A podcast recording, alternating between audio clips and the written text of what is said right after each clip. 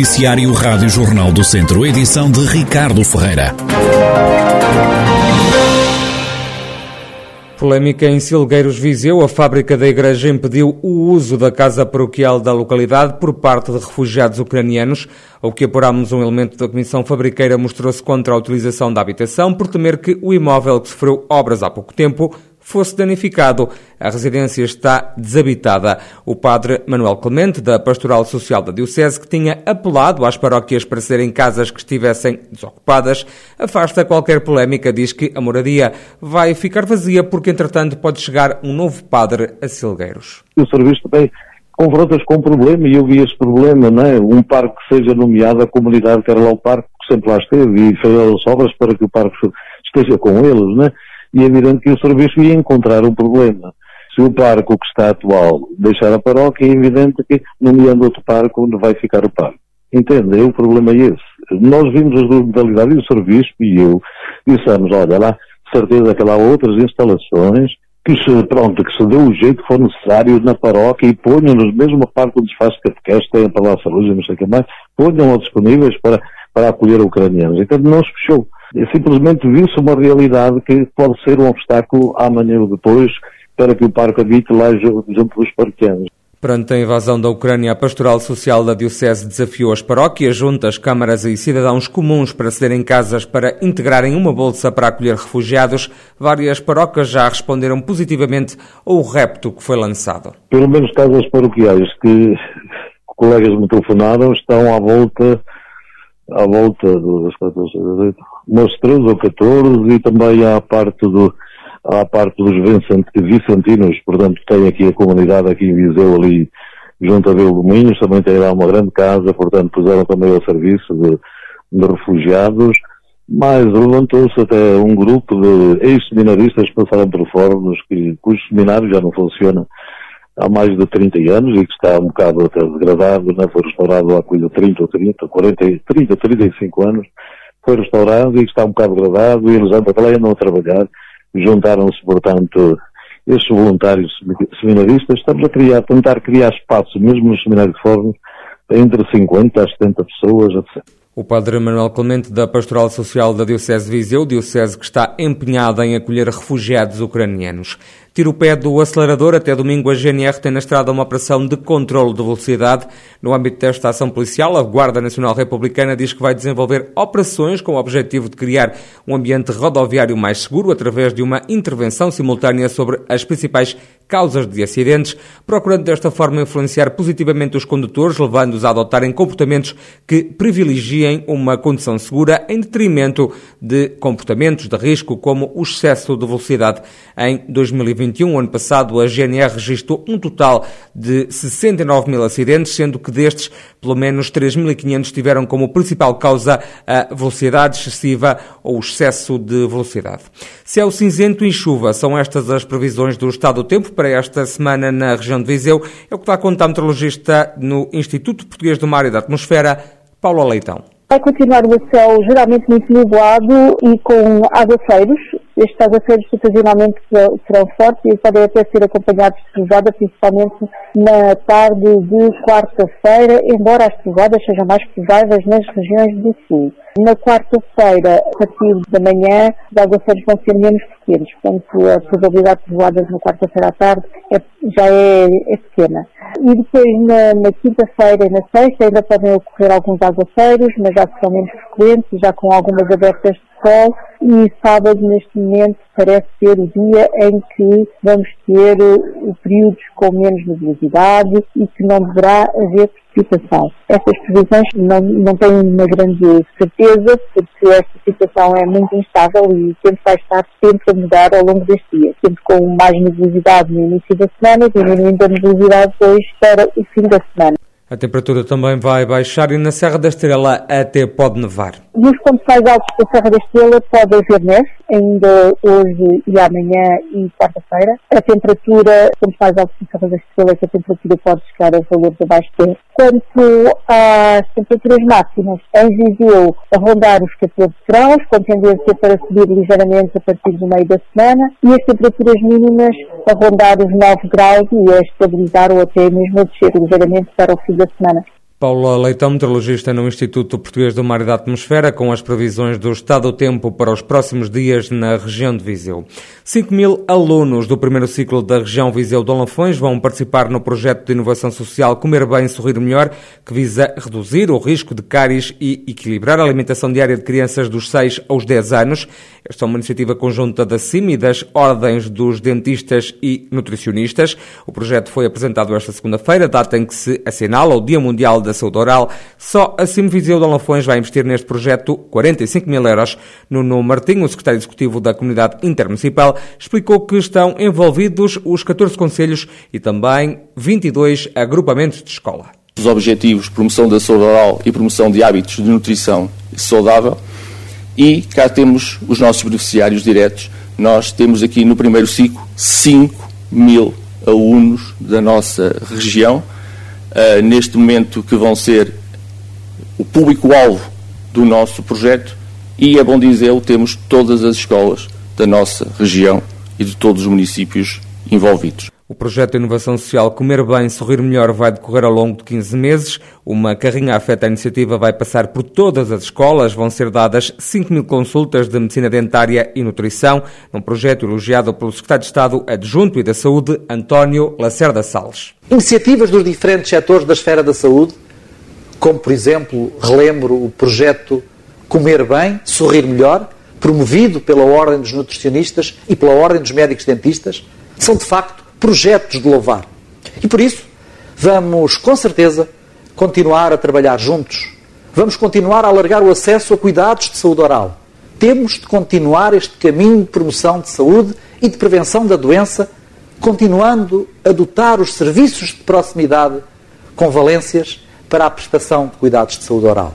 Para isso, contamos com certeza com a vossa força, a vossa energia, o vosso empenho para fazermos deste país, do nosso país, um lugar melhor, mais fraterno, para que nunca ninguém fique para trás. Com a guerra na Ucrânia e a vinda para Portugal de refugiados, António Lacerda Salles diz que o país está pronto para receber de braços abertos e ajudar, em termos médicos, quem fugiu da guerra. Sabendo que vivemos um momento particularmente difícil da nossa história, também agora motivado pelo conflito geopolítico que se vive na Ucrânia, é um momento que deve convocar o melhor da ação política e da sociedade civil na resposta a esta crise humanitária.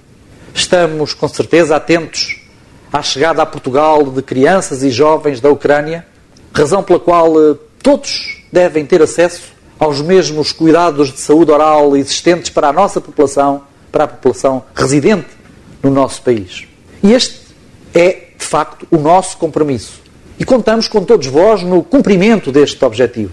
Palavras do Secretário de Estado Adjunto e da Saúde, António Lacerda Salles, numa mensagem gravada que encerrou a conferência de definir uma nova agenda pós-pandemia promovida pela Simviseu de Alanfões e ordens dos médicos dentistas e dos nutricionistas. Esta segunda-feira celebra-se o Dia Mundial da Árvore. Os incêndios são um dos principais problemas que a fileira enfrenta. O presidente da CIM, da Comunidade Intermunicipal Viseu de Alanfões, não esconde a preocupação com a questão dos fogos. Fernando Ruas teme uma nova catástrofe como aquela que ocorreu em 2017. O autarca diz que ainda há muito a aprender em matéria de incêndios. Nós fomos aprendendo, foi uma catástrofe que deu para, para aprender um bocado, mas não aprendemos tudo. E, neste momento, eh, se calhar era preciso definir melhor quem devia ser responsabilidade por a limpeza. Tá? É uma coisa algo difusa. E, e devíamos também pensar bem eh, quais eram os tipos de, de arborização que, que queremos. Acho que cada vez as, as populações estão mais sensibilizadas, sobretudo as autarquias, para isso.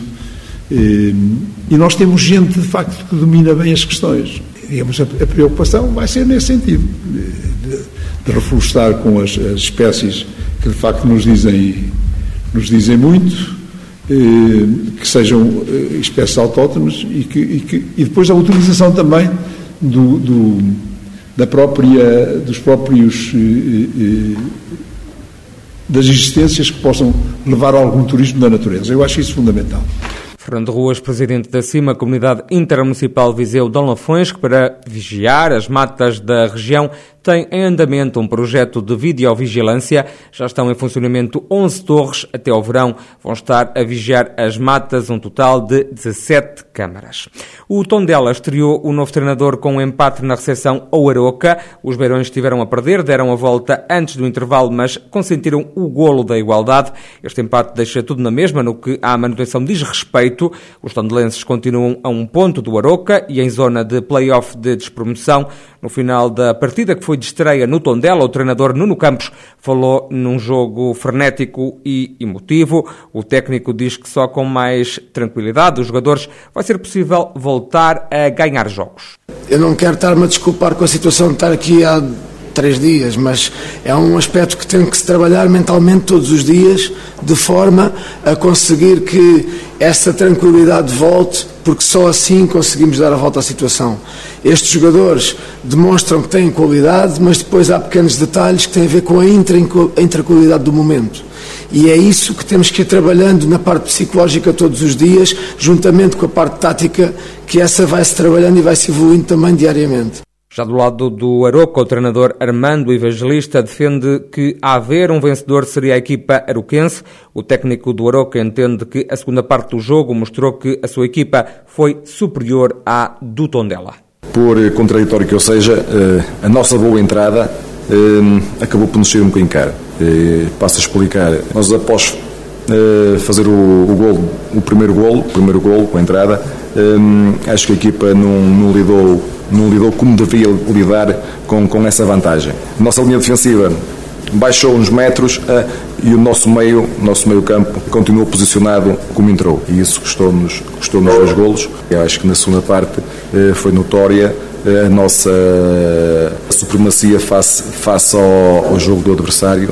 acho que tivemos nós mais próximos de, de poder ganhar o jogo por aquilo que fizemos do que propriamente o tom dela. Armando Evangelista, depois do empate a dois golos do Aroca em Tondela, os dois clubes continuam a lutar pela permanência na Primeira Liga. Nesta altura, vantagem pontual para o Aroca. No confronto direto, os aroquenses estão também em vantagem relativamente ao conjunto de Tondela.